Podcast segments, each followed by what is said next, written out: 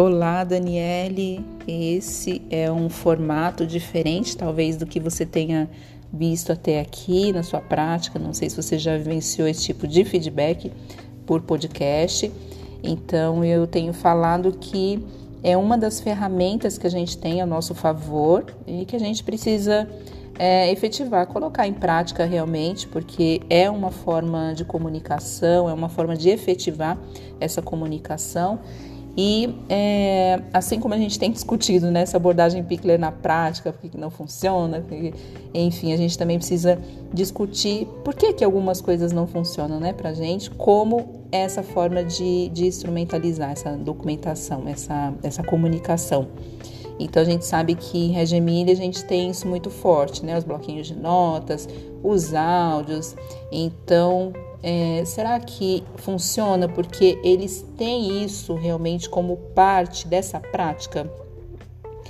E não só ter como parte dessa prática, mas talvez eles funciona porque se funciona e se é usado, é porque eles veem resultado. Então, é, algo está acontecendo que tem mostrado, tem colocado ali é, uma, uma diferença nessa prática é, através de resultados significativos, senão não funcionaria, né? Mas é, eu acredito que áudios, é, as fotografias, todos esses instrumentos de registro, eles, eles efetivam aí o nosso processo avaliativo, tanto com a criança, com esse espaço, com o nosso fazer, com o nosso próprio eu, o que eu estou fazendo, o que eu escolhi. Enfim, e é preciso a gente ressignificar mesmo, né? Ressignificar essa nossa prática e revisitar o tempo todo. Então, é, esse podcast em específico, esse feedback, ele aparece também para é, em torno da, da, da, do retorno que você, que você deu frente à abordagem Pickler. Então, a gente coloca que é uma abordagem apaixonante, mas e na prática? Como executar, né? Como colocar essa abordagem tão linda em prática? Então a gente tem, a gente, a gente tem os estudos aí, nós somos pedagogos, então a gente é, visitou muito meio as nossas pesquisas ali na faculdade e posteriormente também, porque a gente não para, mas a gente tem as abordagens, as teorias. E que bom que a gente tem essas abordagens e teorias, porque elas que mediam aí a nossa, a nossa prática, elas que fazem funcionar a prática a gente sai daquele papel de página e se coloca no papel de educador. Então, a partir do momento que a gente entra nessa, nesse contexto pedagógico mesmo, formal, a gente precisa realmente colocar, trazer essas abordagens, essas teorias na prática. Mas, poxa, na prática não funciona. E eu falo que Desculpa, às vezes na prática não funciona porque talvez, se a gente diz isso, talvez a gente não tenha o hábito de avaliar. E avaliar ela é um movimento que precisa acontecer todos os dias, é um formato cíclico e constante, né? Você termina o dia, avalia a sua prática para no dia seguinte você é, conseguir um resultado, vamos dizer assim, satisfatório para a sua própria prática e para essa interação né, com esse meio entre as crianças, espaço e o seu próprio fazer pedagógico. Mas é muito interessante, né? Dei uma, uma olhada aqui no seu, nas suas colocações e é, você traz uma reflexão bastante forte que traz é, outras reflexões, outros pontos. É uma costura realmente, né? Quando a gente para para para esse feedback, para essa análise, para essa avaliação, realmente são costuras que a gente vai fazendo. Então, um ponto que você traz ali com muita força é que realmente essa abordagem é muito linda, mas não, não é impossível de acontecer com um grupo, por exemplo, de 20, 25 crianças dentro da sala. Isso é impossível acontecer.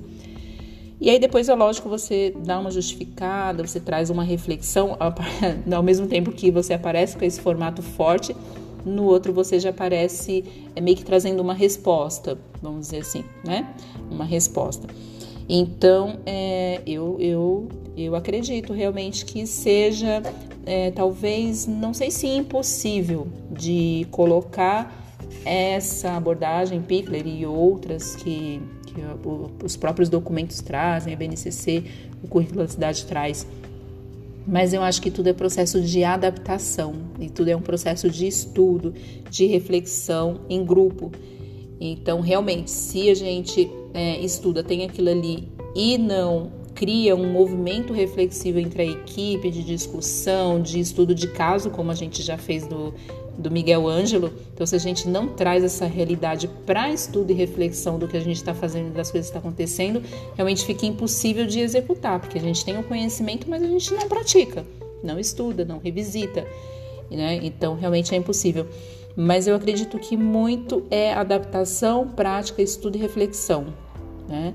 E quando a gente olha assim para a essência Pickler, realmente a, a, ela traz, ela fica muito em torno desse respeito, de dar essa, esse protagonismo. Por isso que ela aparece também no currículo da cidade, porque ela é muito forte nessa nesse protagonismo da criança, nesse movimento livre, no que ela é capaz de fazer, no que ela é capaz de aprender por si só. É, lógico que ela depende também desses instrumentos mediadores, então seja do adulto, dos materiais, de todo esse contexto. Né? Ela tem ali os seus próprios pensamentos, mas os, os materiais também, vamos dizer assim, toda essa mediação interfere na sua forma de pensar. Então ela cria é, saberes a partir da sua vivência. E que vivência é essa que ela está inserida? Por isso que eu falo que depende dessa mediação como um todo, né? Então, é, essa, essa dinâmica, é, essa, a gente precisa efetivar realmente essa dinâmica para que é, não venha a ser um sonho, que venha realmente se tornar realidade. E, como eu estava falando, a Pickler fica muito em torno do respeito.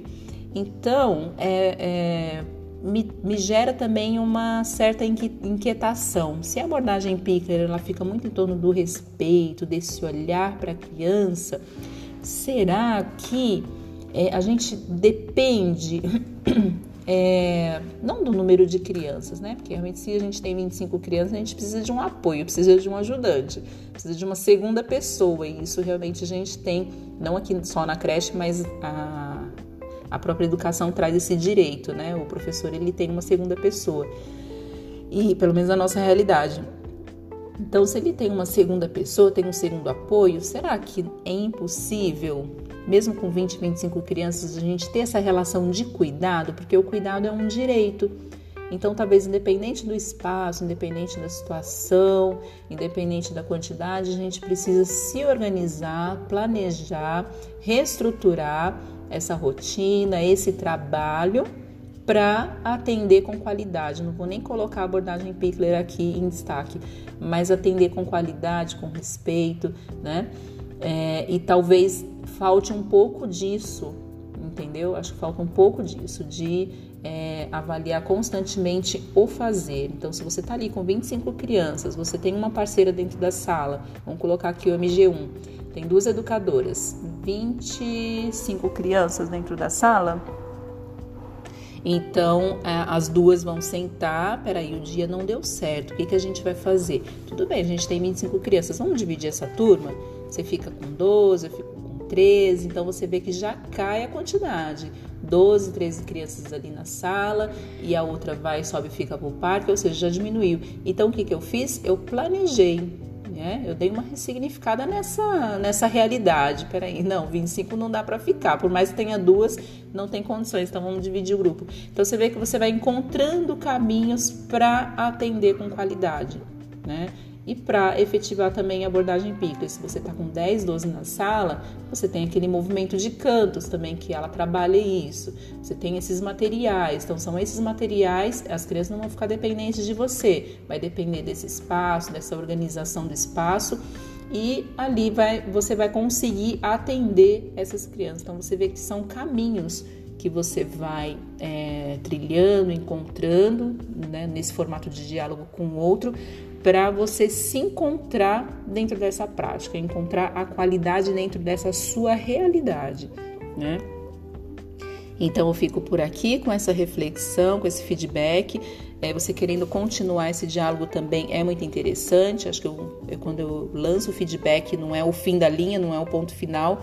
Pelo contrário, vocês é, trazem também pontos de vista a partir do que de pontos que eu trouxe e a gente vai num movimento de construção, né? Você levanta outros pontos e a gente vai discutindo aí e, e dando sequência é, e dando, é, dando uma vida, né? A gente entra num processo de pesquisa e de investigação desse fazer, tá bom? Um abraço, até mais.